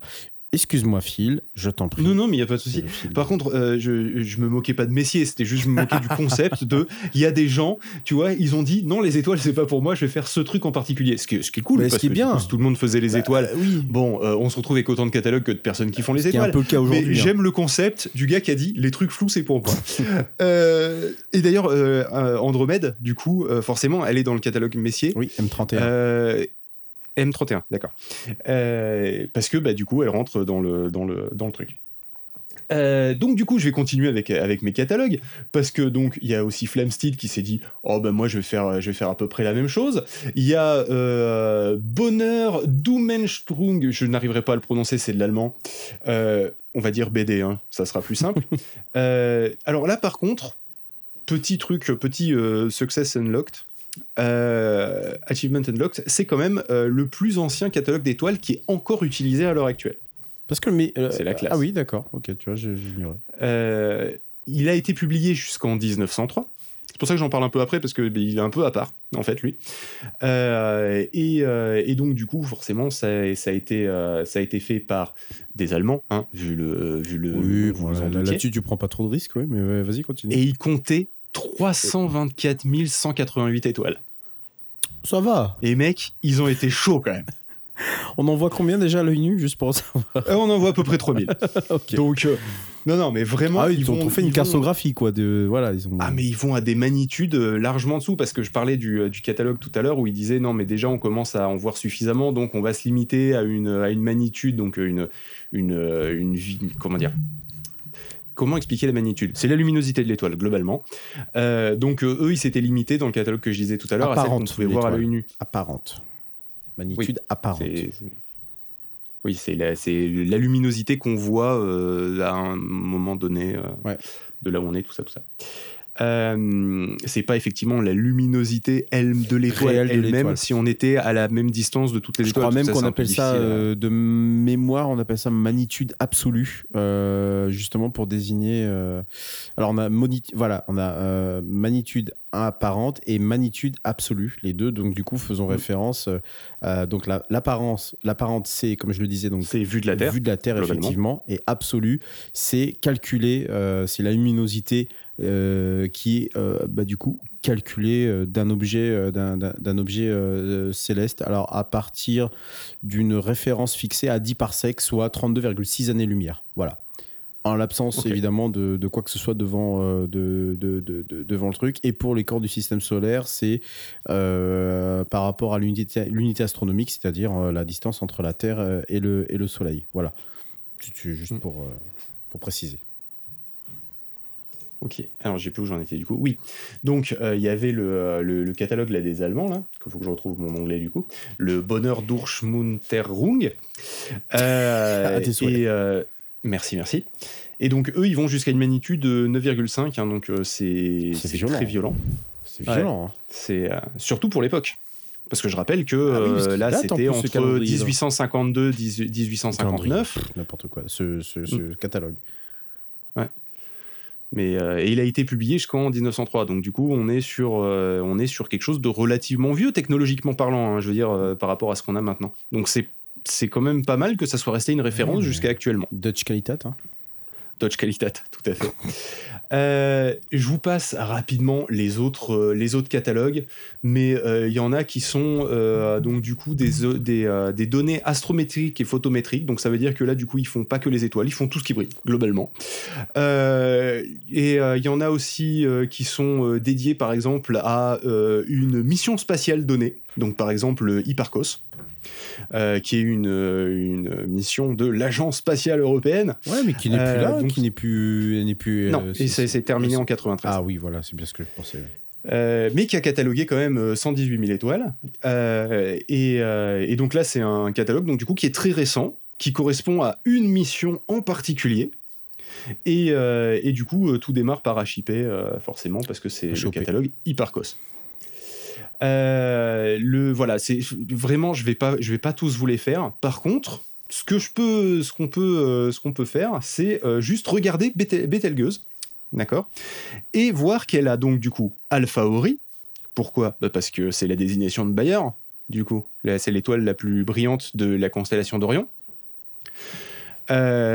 chez, Flamsteed, c'est 58 Ori, parce que ça correspond à son, son truc, c'est laissez tomber. C'est vrai parce que entre 61 Cini et 58, euh, je sais plus quoi là, oui, euh, je vois pas non plus où est. C'est Alpha Ori parce que c'est la plus la plus lumineuse, mais 58 Ori chez Flamsteed, c'est parce qu'en fait il y a un nombre euh, à la place de la lettre grecque qui correspond à un truc que j'ai pas compris parce que c'était la merde. Si, si tu arrives à comprendre toi quel est le pourquoi, comment ils font pour leur truc, pour leur nombre, parce que alors c'était assigné dans l'ordre croissant de l'ascension droite des étoiles dans chaque constellation. voilà. L'ascension droite. Donc j'ai euh, rien bité. Si si, je vois ce que c'est. L'ascension droite, c'est euh, euh, c'est un calcul de, en fait, pour la mise en station, par exemple des. Si, ma mémoire est bonne, hein, et peut-être que je dis en fait une grosse bêtise, mais c'est le, le réglage. Euh, pour pouvoir euh, faire euh, le système de coordonnées équatorial sur une monture équatoriale. Alors une monture équatoriale, en gros, c'est une, vous voyez ce que c'est un télescope ou une lunette astronomique. Vous avez un trépied, vous mhm. avez un télescope ou une lunette, d'accord? On va pas reprendre, voilà. en fait, entre les deux, vous avez donc un système soit libre qui permet de tourner le télescope ou la lunette comme vous le voulez. Donc ça, c'est une monture simple, voilà. Et vous avez un deuxième système qui est le plus répandu, hein, on va être clair, et qui coûte euh, évidemment le plus cher, euh, qui est donc un système de coordonnées euh, équatoriales. vous avez une représentation comme si vous aviez une carte classique avec une latitude et une longitude.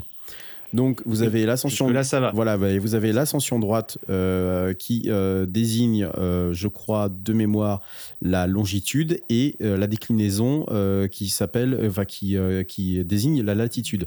Et en fait, lorsque vous jusque là, ça va. Lorsque vous Mais pourquoi, du coup, ils mettaient, pourquoi ils mettent que l'ascension droite Tu vois, bah, parce que moi qui t'ai expliqué un truc, je préfère aller jusqu'au bout.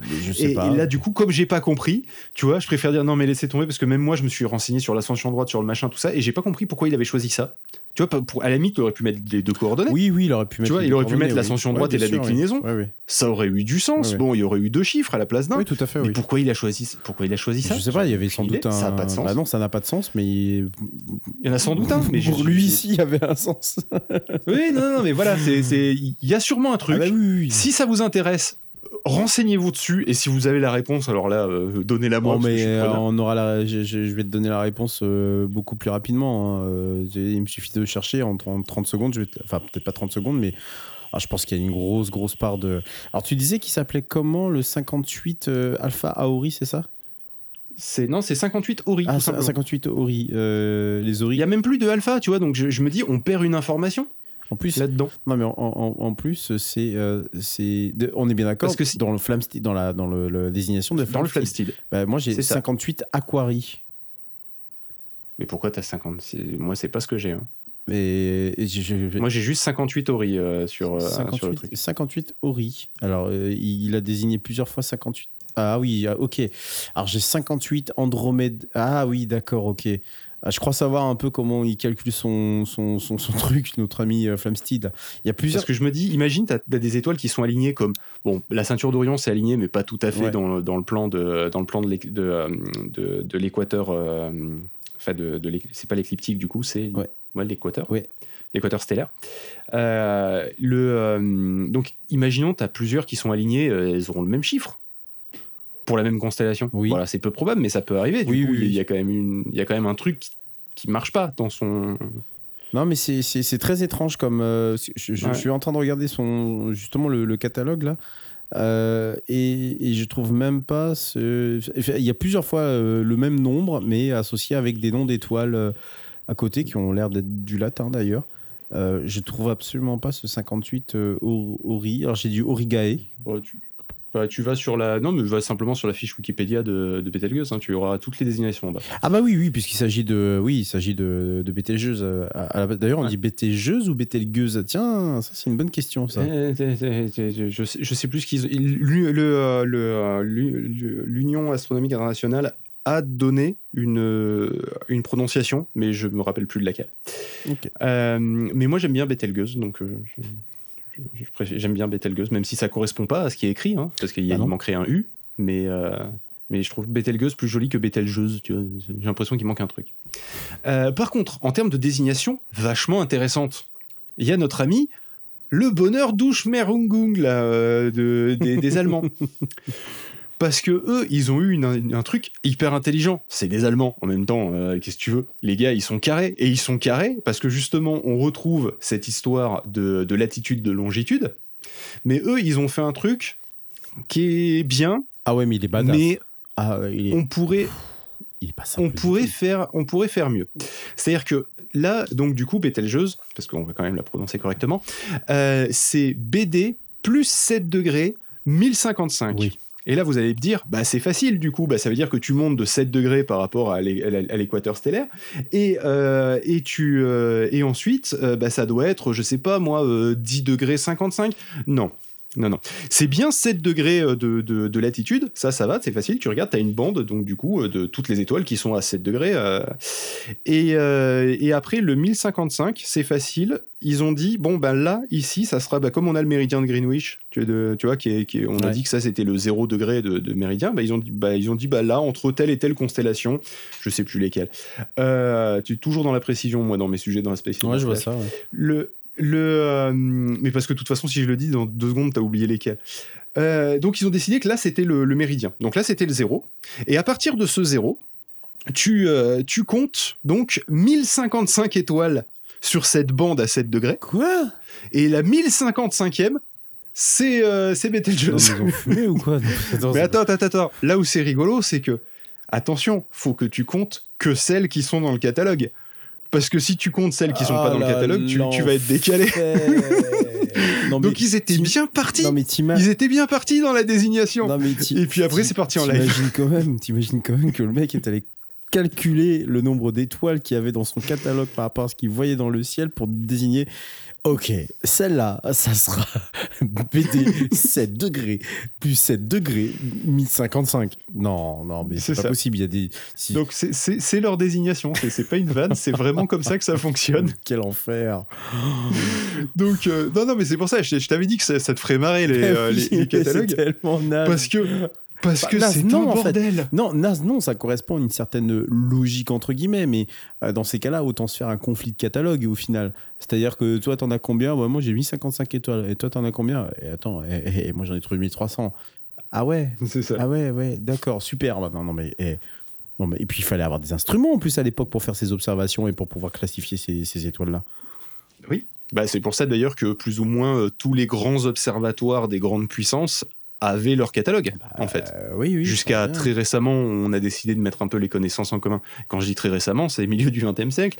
Donc, donc c'était il y a pas très longtemps. Tu parles du catalogue. je sais pas si celui-là, il, fait le, il fait référence, mais le NG. Ah non, le NGC, c'est plus pour les galaxies aussi. Hein. C'est pas, c'est pas tant pour les. Oui, aussi le, le, NGC, il est pas dedans. Oui, il est pas dedans. Oui, parce qu'en plus, oui, il n'y a pas qu'un seul catalogue de tous les objets qu'on bah pourrait trouver. Ah non, parce que ça serait beaucoup trop simple. Voilà. Donc, donc voilà. Donc il y a plein de catalogues. C'est un bordel son nom. Je vous ai pas, je vous ai pas parlé du Henry Draper, facile mais rapidement. Oui, le Draper, il y a le... Qui, est, qui est plus simple, lui, pour le coup. Le Draper est plus simple. Ouais, je trouve pas en quoi la désignation elle est plus simple parce que tu vois, ils ont il y en a pas un, d'accord? Il y en a pas un dans ce bordel, ok Où la désignation c'est la latitude, la longitude. Je veux dire, ça serait quand même, ça paraît relativement évident. Tu vois, comme, euh, comme truc, tu dis, bah c'est facile, bah tu donnes sa localisation, voilà, et puis basta. À la limite, si on en trouve une à côté, bah euh, ça sera une autre localisation. C'est pas gênant. Donc non, mais non, non, non étonnamment, on retrouve souvent euh, la, la latitude euh, et après, c'est toujours le zbeul au niveau de la longitude. Mm. C'est magnifique.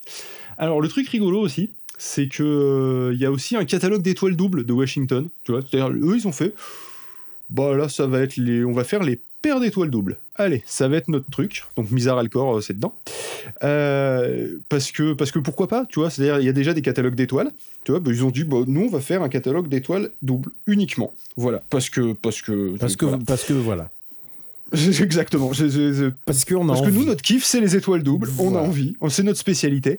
Mais à la limite, pourquoi pas que chaque observatoire ait sa spécialité, tout ça, mais ça, pourrait, ça pourrait quand même faire un truc où on se met tous d'accord sur comment on les nomme. Et le seul truc sur lequel on se met d'accord sur comment on les nomme, étonnamment, et je vais revenir, et c'est là, c'est un peu ma conclusion, c'est le nom qu'on leur donne finalement. Parce que tout le monde s'est un peu mis d'accord sur euh, le fait que bah, euh, Alpha Orionis, là, euh, ça soit, ça soit Betelgeuse ou Betelgeuse. Des fois, la prononciation chie un peu, mais dans l'idée, en tant que société maintenant plus ou moins globale, on, a gardé ce nom-là. Nom d'origine arabe, hein, euh, de, aussi, hein, surtout, hein, parce qu'il y a beaucoup d'étoiles qui ont une origine, dans, dans leurs noms sont d'origine arabe.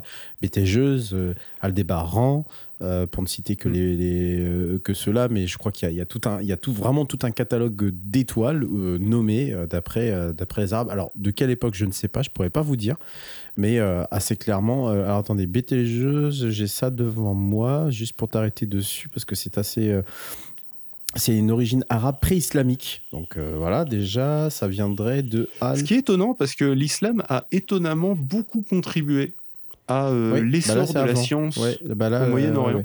là, là, euh, c'est avant, et a priori, ensuite, il y a plein de... Il y a, y a, une espèce de petit machin grec qui est venu se, se, se, se, cloner à ça, enfin se, coller à ce truc-là mais euh, la signification est plutôt, euh, est, plutôt obscure. Et alors, euh, pour la transcription au Moyen Âge, on a bédalgueuse. Voilà. Oui, parce que, évidemment, au Moyen-Âge, il y a encore des gens qui ont, qui ont écrit des trucs et qui ne savaient pas ce qu'ils écrivaient, ils ont fait des fautes, et on a gardé les fautes. Voilà. Ça arrive souvent. Donc voilà, mais il y a, y, y a, une paire de, de effectivement, de. Il y a un téléphone arabe, du coup. Bravo. merci, merci. Mettez jeux, voilà, Mintaka, Anitak, Rigel, Saïf, Saïf et euh, alors pas Bellatrix parce que ça vient du latin, mais ouais, euh, il y en a deux trois étoiles là, et Aldébaran aussi, je crois, qui, qui venait aussi de aussi de ça. Mais tu sais que le nom Bételgeuse est le nom propre de l'étoile qui a été qui a été désigné comme étant nom officiel de l'étoile que le 20 juillet 2016. Oui, justement, parce que et j'y viens et, c'est, tu me donnes une super pont pour revenir à ma, à ma conclusion. Parce qu'en fait, ce qui se passe, c'est qu'au niveau de l'Union astronomique internationale, ils sont aperçus que bah, finalement, créer un catalogue, euh, bah, il y en a déjà tellement, c'est peut-être pas nécessaire. Par contre, leur donner des noms pour les trucs les plus importants, et eh ben, ça finalement quelque chose qui, hein. qui, c'est pas une si mauvaise chose que ça. Donc on revient finalement à donner des noms. Et euh, je trouve ça plutôt beau quand on fait une boucle en fait et qu'on revient sur l'idée initiale. Et, euh, et c'est ce qui va se passer d'ailleurs pour les, les exoplanètes. Euh, il faut savoir que euh, je ne sais pas si ça a déjà démarré ou si ça va démarrer euh, le, justement le fait de, de, de, demander l'avis du public du grand public, en l'occurrence. On n'est pas dans qui veut gagner des millions. Euh, pour, pour nommer ces, ces, exoplanètes, pour leur donner bah, du coup des noms communs, enfin des noms, enfin des noms propres, mais des noms, des noms qui sont pas des désignations, quoi, des vrais noms. Ah parce que bah, finalement, c'est un peu ce sur quoi l'humanité se met d'accord. On a besoin de nommer les choses, les désigner, ça suffit pas. On n'arrive pas à se mettre d'accord sur une désignation, une norme. On a toujours du, mal, du mal à s'y mettre. Je te, je te, coupe, mais il y en a quand même 5200 des, des exoplanètes hein, selon le dernier comptage de, de la NASA. Donc. Euh, je, Alors, je, je, on va pas toutes, on va pas toutes les nommer. Ça va finir avec de l'IA cette histoire. Je, je, non, sens. Si, bah si. On va pas, on va pas. Non, bah, j'espère pas. Bah, si. On va, on va pas toutes les nommer. Par contre, euh, on va nommer celles sur lesquelles on va euh, focaliser euh, les recherches. Attention, ouais. Hmm. C'est ça.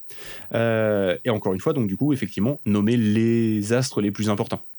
Tu vois, c'est comme par exemple les comètes. On les a pas toutes nommées, mais on nomme les plus importantes. Tu vois, c'est comme. Ouais, celles qui reviennent nous, nous, nous, rendre visite, ouais, euh, assez régulièrement. C'est ça, allez, on l'a, on, l'a nommé par rapport à son découvreur, tu vois. Enfin, il, mais elle a aussi une désignation, la comète de Halley, forcément. Hmm. Euh, comme 67P aussi, elle a une désignation, mais elle a un nom qui est imprononçable. Oui, que, tu vas euh, pas prononcer ce soir, j'ai l'impression. Ben non, parce que je vais pas y arriver. euh, euh, Churyamov là C'est ça, ouais, c'est un truc comme ça. Euh, Churi, pour les intimes. Ça. et donc, bref, le, le truc, c'est que donner des noms, finalement, c'est une approche que je trouve relativement humaine.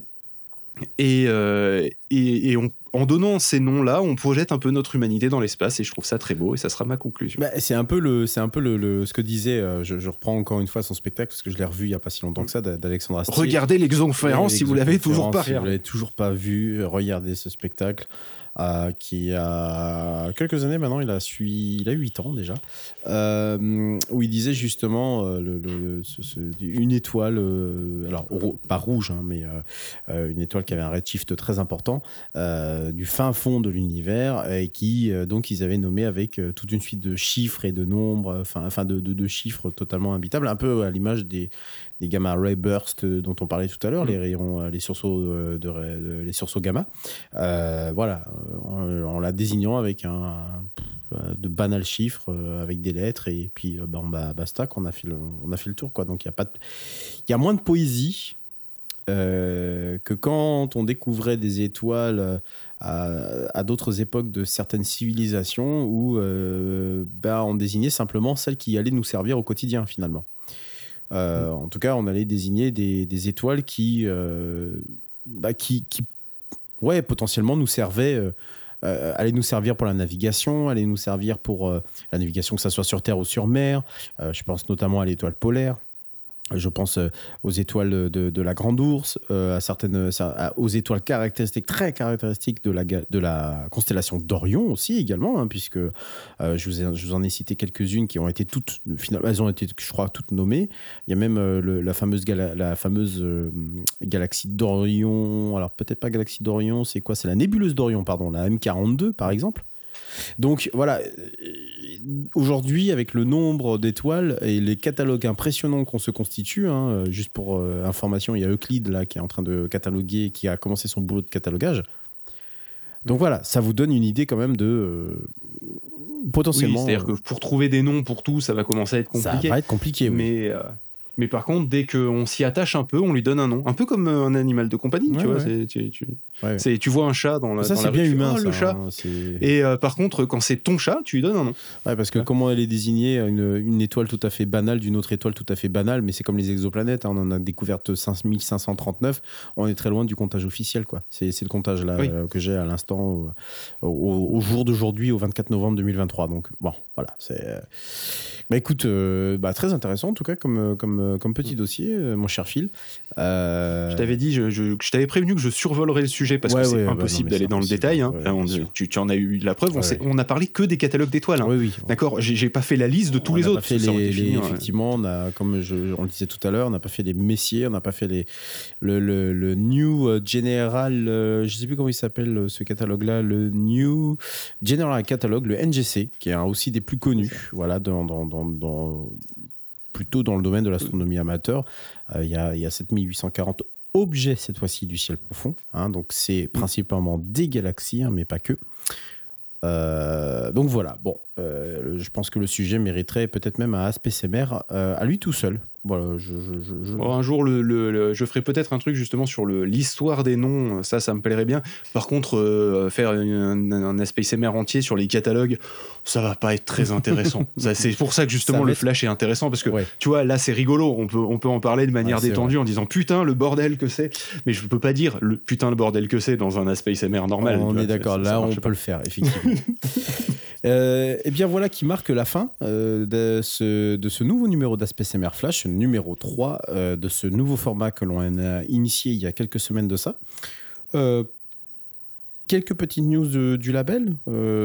puisque... Allez, petite interlude et on passe aux news du label.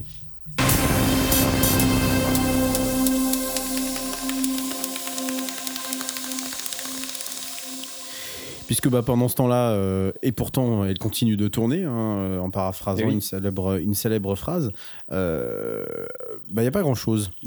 Il n'y a pas grand-chose en termes d'actu parce que finalement on a, on a une, cette gros, grande pause qu'on vous avait promis après l'épisode sur, sur Jupiter, Qui, a été, qui, a été, un épisode quand même assez immense en termes de travail. D'ailleurs, on, doit vous remercier hein, pour toute, surtout par rapport à YouTube, hein, où ça a été quand même assez, assez, assez fou en termes de vues, euh, que ce soit Mars comme, comme Jupiter. Euh, donc on prépare Saturne, on prépare Saturne, euh, c'est le prochain épisode qui arrive, le cinquième épisode de l'acte 3.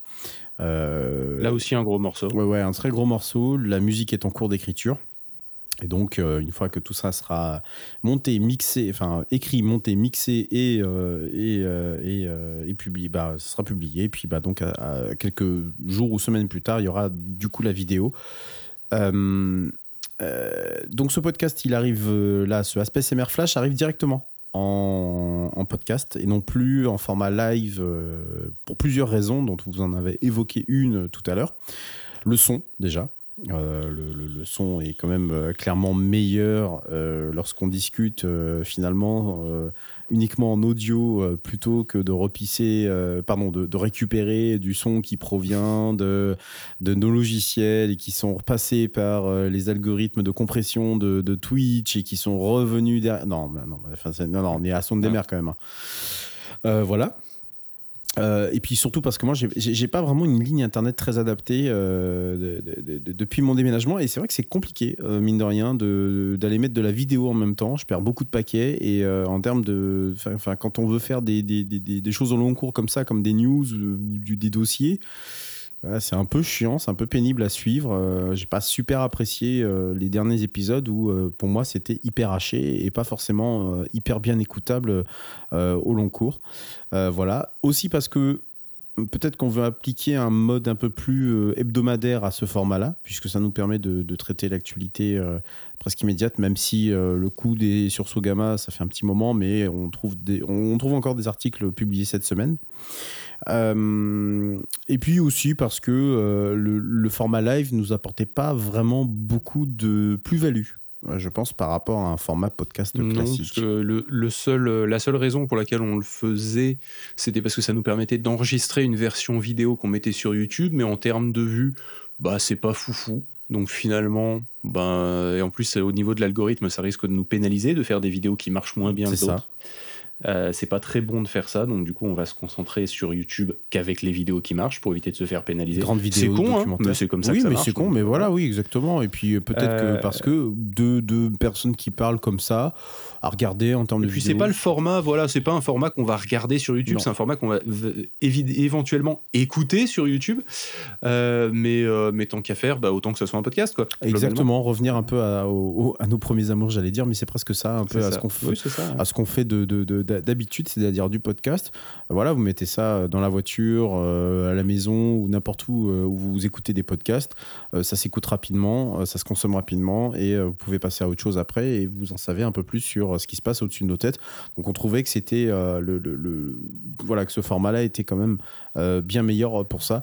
Donc il sera toujours dans le même flux, dont vous allez le retrouver d'ailleurs dans le flux d'Assoun des mers, mais avec un habillage un peu plus spécial et spécifique du coup à, ça, où je vais pouvoir me remettre un, un vrai montage de podcast euh, comme avant. Donc ça, c'est plutôt cool. Euh, Phil, est-ce qu'on a d'autres informations? Il me semble que non. Euh, oui, moi de mon côté, côté écriture, euh, j'ai quasiment terminé Uranus. Alors je sais plus si j'avais dit que j'avais finalement séparé Uranus et Neptune, parce qu'au début ça devait être non, un tu l'as pas dit, mais moi je le sais. Mais tu l'avais pas dit. Ah, donc au début ça devait être un seul épisode, et puis bon, bah, encore une fois, je suis trop écrit. Donc du coup ça va être deux épisodes. Par contre, ça va deux, être deux épisodes qui vont être plus courts que ce qu'on a fait pour, pour les autres, c'est-à-dire pour Mars, Jupiter et Saturne parce que forcément, c'est des planètes sur lesquelles bah, il y a moins de connaissances, et puis c'est même si c'est des planètes euh, qui sont un peu différentes des autres planètes gazeuses, euh, ça reste des planètes plus ou moins gazeuse. On, je vous spoile pas les épisodes non plus. Euh, donc bon, bah, on se retrouve avec, euh, avec des épisodes qui seront, qui seront plus courts. Mais si j'avais fait les deux épisodes en même temps, on serait retrouvé avec un épisode beaucoup trop long. Donc euh, finalement, en, les séparant, ça sera mieux. et ensuite, par contre, on terminera le, le dernier épisode par un truc qui sera probablement plus long que ce qu'on a fait euh, jusqu'à présent, parce que bah, y a beaucoup à dire, et, euh, et puis c'est la fin de, des actes d'Aspace MR et tout, donc, euh, voilà, ça va être le feu d'artifice final. Donc, alors sans vendre un feu d'artifice, disons que j'ai envie de prendre mon temps, de faire une conclusion euh, qui soit à la, hauteur de, de, ce que de ce qu'on a raconté jusqu'à présent. Donc, euh, on va pas se dépêcher de faire une conclusion vite fait à la fin d'un épisode. Donc, il est probable que la conclusion dure peut-être elle-même 20 minutes. Donc, euh, bah, si on se retrouve avec un épisode d'une heure et 20 minutes de conclusion, bah, ça fait 1h20 et 1h20, c'est plus long que ce qu'on a fait jusqu'à présent. Ouais.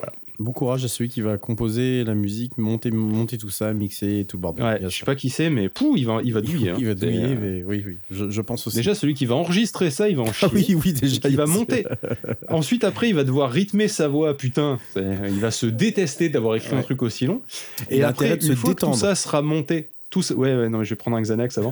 euh, tout, ce que, tout, tout, ce qui sera monté, tout ça, etc. Tu vois, une fois que ça sera tout fait, que ça sera. Après, il y a le même taré là qui aura écrit tout ça, qui va se détester une nouvelle fois parce qu'il va devoir faire euh, la, partie vidéo de ce bordel. Eh ouais, ben Et là, putain. là, là, tu, tu, te mets un challenge. Euh, voilà. Oui, mais l'an prochain, c'est repos, on a dit. L'an prochain, on prend ce qu'on a et on fait du remaster. Alors, repos, repos avec des gros guillemets. On fait hein, du remaster, on fait du flash, on fait du AZNMR, voilà. et c'est tout. Voilà. Il n'y aura pas de grosses sorties Comme, comme cette saison-là. Par contre, euh, remaster de l'acte 1, euh, ça va être sympa. Et je pense honnêtement, vu les longueurs qu'on s'est tapé là sur cet acte 3, que faire remaster de l'acte 1 et de l'acte 2 dans la saison prochaine, ça paraît pas inatteignable. Non, assez clairement. Euh, voilà, ça, ça, c'est un challenge quand même, mais euh, dans l'idée, c'est de pouvoir euh, les, les, les resonoriser avec de la musique que j'aurais composée et non plus. Mm. Alors, ça va perdre un peu de ce que vous connaissez déjà, peut-être de l'acte 1, de l'acte 2. Oui, mais, ça serait une façon de le redécouvrir. Voilà, aussi de le redécouvrir. Avec de nouvelles musiques. Donc, ouais. Bon, mais bon, voilà, assez clairement, on a encore beaucoup de pain sur la planche. On a toujours on a toujours des choses euh, qui, sortent et, vous continuez à être de plus en plus nombreux à nous écouter. Ça, ça nous fait vachement plaisir. Euh, même si, évidemment, bah, on privilégie toujours la partie, euh, podcast. parce que même si on fait fait plus de live, peut-être aussi parce qu'on s'est un peu, on, s'est un peu lassé. Et puis bon, il y, y, a des, soit des. C'est compliqué d'un point de vue stress et ouais, tout. Ouais, ouais, ouais, Là, j'avoue que c'est plus simple. Tu vois, on se connaît de mm. podcast déjà de base et bah, c'est plus simple pour interagir. On n'a pas les problèmes de, de, de latence qu'on peut avoir lorsqu'on dès qu'on active la vidéo. Donc voilà, moi je, je, je, c'est vrai que c'est, je te remercie euh, du coup d'avoir accepté euh, de, un peu de, de, modifier euh, ce nouveau format qui est AspCMR Flash, mais qui je pense nous, nous plaît beaucoup parce qu'on peut parler un peu plus souvent de, ce que l'on aime, nous deux, c'est-à-dire l'astronomie. Voilà, bah écoute, euh, Phil, les rappels habituels bien sûr, hein, euh, bien, bien, entendu, et là normalement en post-prod, parce que là je l'ai pas, mais il y a une petite musique qui va commencer à annoncer le, la fin de l'émission. Euh, euh, bien sûr, tout à fait, assondemer.com s'il vous plaît, c'est le site internet où vous retrouvez l'intégralité des actes de tous les podcasts qu'on édite. Le tout dernier qui est sorti c'est A Place in Space, les abyssales, pardon, A Place in Space, c'est le mix que j'ai réalisé. les podcasts podcast sur toutes les bonnes plateformes de podcast, Apple Podcast bien sûr. Euh, n'hésitez pas à nous laisser euh, des étoiles. Hein. On l'a jamais dit parce qu'on n'a jamais fait de vrai, format podcast comme celui-là. Mais pour le coup, n'hésitez pas à nous donner euh, des petites étoiles, ça fait toujours plaisir. Je sais qu'il y a énormément de gens qui vous le disent, mais nous, on vous l'a jamais dit. Donc n'hésitez pas, que ça soit sur Apple Podcast, sur Podcast Addict également, je sais que ça fonctionne. on est présent évidemment sur Deezer, on est présent sur Spotify, pareil. Vous pouvez nous laisser, je crois, des commentaires sur Spotify. Je sais plus. Je, je, crois, il me semble. Voilà. Euh, Mais bon, sinon, vous pouvez juste nous envoyer un petit mot aussi. Euh, sur euh, tous les réseaux sociaux. On est dispo, ça nous fera toujours Exactement. Sur X, sur Blue Sky, sur Mastodon, sur, sur Instagram également. vous pouvez même nous poser des questions dans l'absolu et on se fera un plaisir d'y répondre dans un aspect Summer Flash. Évidemment. Donc voilà. n'hésitez pas. Il n'y a pas de questions bêtes. Non. Aucune. Parce que si vous vous posez la question, dites-vous qu'il y en a plein d'autres qui se la posent probablement. Voilà. Donc, n'hésitez pas, à, à, faire ça. Et puis nous, on sera ravis d'y répondre. Et puis on se retrouve, euh, eh bien, on espère euh, donner un petit, un petit rythme sympathique à ce, à ce podcast-là. Toutes les deux semaines, c'est bien. Ouais, ouais tant que l'hiver est là, euh, toutes les deux semaines, c'est bien. Quand l'énergie sera revenue, peut-être qu'on aura un rythme un peu plus, un peu plus. Et puis même si on a envie de, les deux semaines, c'est pas. Ouais, si on a envie de parler de, de, choses et d'autres, s'il se passe, je sais pas moi, un autre sur Sogama, bon, on prendra l'antenne comme dit l'autre, mais bon bah voilà, ça vous fait quand même un, joli petit podcast à écouter en attendant la suite des actes. Et, et puis bah en attendant. Euh, des podcasts, il y en a plein euh, dans tous les sens. Euh, et on n'est certainement pas les seuls que vous écoutez. Également les vidéos qui sont toujours disponibles sur YouTube et sur Twitch, mais évidemment plus sur YouTube puisque ce sont là où c'est là où sont nos, documentaires. Et, nous, bah, on se retrouve du coup la prochaine fois, très certainement du coup dans deux semaines, puisque je viens de découvrir le rythme de publication selon Phil. je te remercie. on se dit à la semaine prochaine. Merci Phil. Merci pour. Avec plaisir, Escape. Et puis on se dit à très bientôt. Ciao